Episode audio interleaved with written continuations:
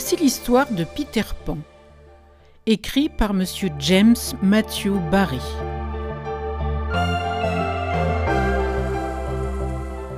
La famille Darling habitait Londres dans une grande maison entourée d'un jardin.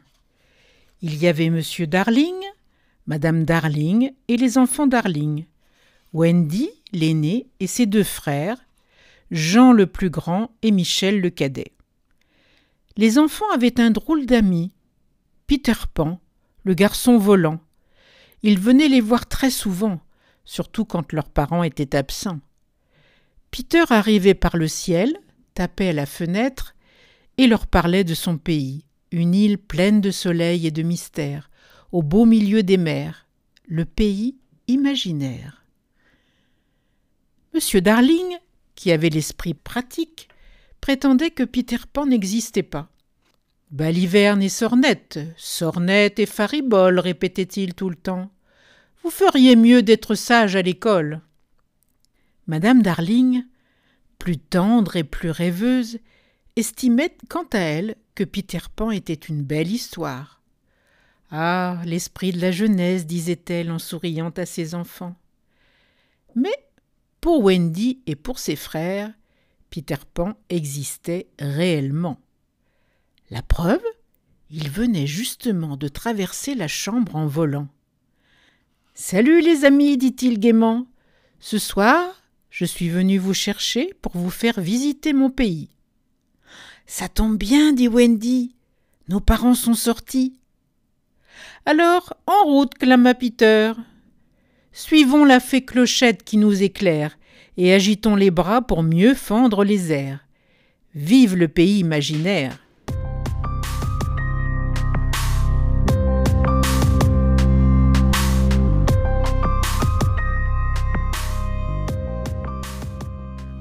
Wendy et ses deux frères ne prirent même pas la peine de se changer.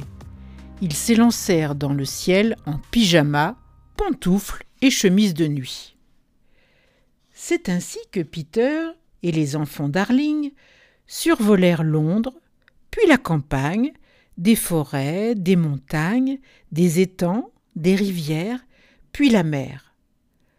Enfin, ils arrivèrent en vue d'une petite île aux côtes très découpées et aux monts escarpés. Nous y sommes, dit Peter. Tout le monde dans mon sillage. Attention à l'atterrissage. Ils eurent le temps d'apercevoir l'impressionnant bateau du capitaine Crochet amarré dans une baie. Le campement des Indiens, planté sur un rocher derrière un bois de sapin, et le golfe aux sirènes. Mais si vous le voulez bien, dit Peter, nous irons voir d'abord l'île aux enfants perdus, une petite île dans la grande île entre deux bras de rivière. Montre-nous le chemin, Clochette. Mais la petite fée faisait la tête. Le chemin, tu le connais très bien, répliqua cette coquette avant de disparaître. Peter, habitué à ces changements d'humeur, n'y fit pas attention. Depuis qu'ils étaient partis, il n'avait Dieu que pour Wendy. Quand ils arrivèrent chez les enfants perdus, il dit Jean sera votre chef, écoutez-le et obéissez-lui. Moi, pendant ce temps-là, je vais montrer les sirènes à Wendy. Wendy était ravie, et Jean aussi. Pensez, il avait sous ses ordres la plus belle troupe de garnement qu'il ait vue de sa vie. Quant à Michel, il marchait derrière eux en criant Une, deux, une, deux. C'est ainsi qu'ils traversèrent la rivière, sautant de pierre en pierre. Mais de l'autre côté, une bien mauvaise surprise les attendait. Toute une armée d'Indiens surgit du bois de sapin et se jeta sur eux. En moins de deux, ils furent faits prisonniers et ligotés sur un bûcher. Les Indiens étaient furieux parce que Lily la tigresse, la fille adorée du grand chef indien, avait été enlevée ils étaient sûrs que c'était Peter Pan qui avait fait le coup. Eh bien, ils se trompaient, car c'étaient les pirates du capitaine Crochet. Il les avait ligotées sur un rocher, et elles seraient englouties quand la marée monterait. Crochet vint la voir et lui dit J'aimerais beaucoup savoir où se cache ce brigand, ce chenapan, ce sacripant de Peter Pan. Dis-le-moi, chère Lily, sinon tu te noieras. Ça ne vous regarde pas, lui répondit celle-ci courageusement. Tu oses me résister? Tu vas le regretter. La marée. Il n'eut pas le temps de terminer. Peter, qui passait par là avec Wendy, avait tout entendu. D'un bond, il fut devant le capitaine. Tu voulais me voir, dit Peter. Par ma moustache, hurla Crochet en sortant son épée. Te voilà. À nous deux, Galopin. Mais notre ami, cent fois plus vif que lui et mille fois plus malin, sauta sur la lame à pieds joints et rebondit comme sur un tremplin. Le combat qui suivit fut terrible, et à plusieurs reprises, Peter, qui luttait à main nue, faillit être blessé. Wendy suivait la scène à quelques pas de là, glacée d'effroi. Quant à Lily, plus le temps passait et plus l'eau montait, menaçait de la noyer. Elle priait ses ancêtres de tout son cœur pour que Peter sorte vainqueur. Elle fut exaucée. Tout à coup, l'affreux crochet glissa sur le rocher mouillé. Mais au lieu de plonger, il resta suspendu à son fameux crochet. Tant mieux pour lui. Et tant pis pour monsieur Crocodile qui croyait bien se régaler. Jadis, il lui avait mangé une main et depuis, il avait toujours faim. Ah oh s'exclama Grand Chef dès qu'il vit Peter revenir avec Lily saine et sauf. Ah oh lui répondit Peter en levant la main droite en signe d'amitié.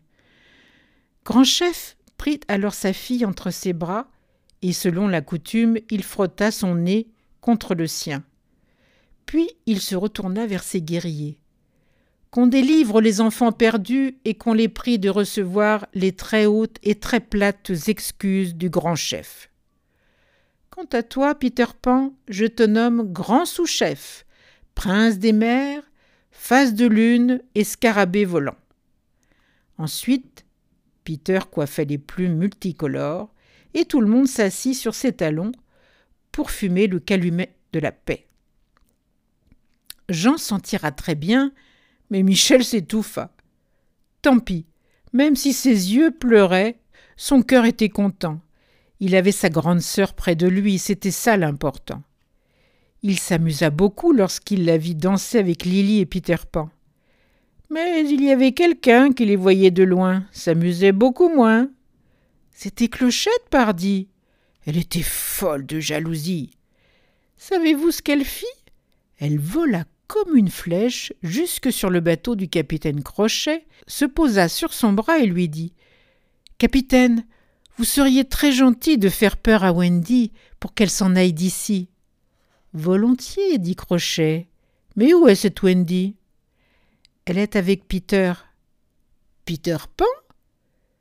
C'est que j'ignore complètement où habite ce garçon et cette folle de clochette, bien loin de deviner ses mauvaises intentions, révéla au bandit où était la cachette. Ce qui se passa ensuite, vous vous en doutez, une fois la fête finie, nos amis rentrèrent chez eux tout joyeux. Or, qui les attendait cachés dans leur caverne?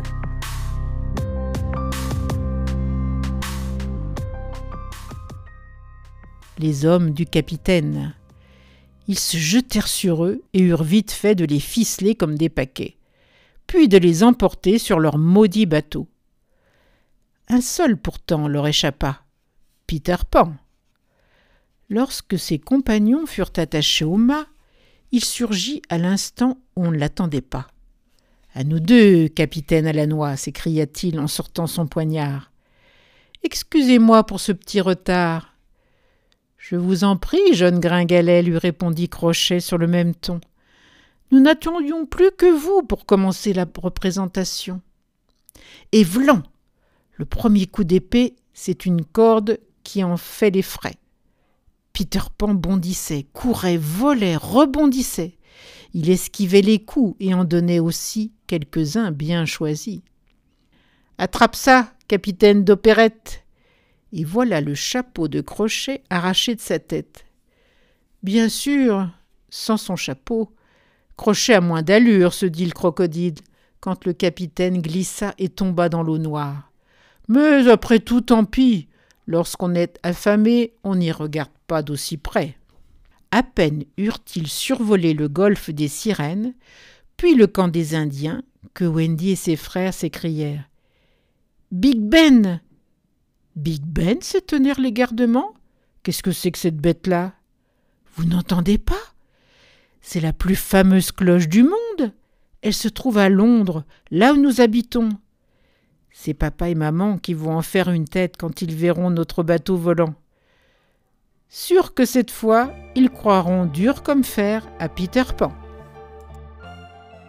Les podcasts Mimi raconte et Passeurs de vécu peuvent être écoutés en streaming sur Spotify ou Deezer, ou encore à partir euh, d'applications comme Google Podcasts ou Apple Podcasts. Bonne écoute, merci, au revoir.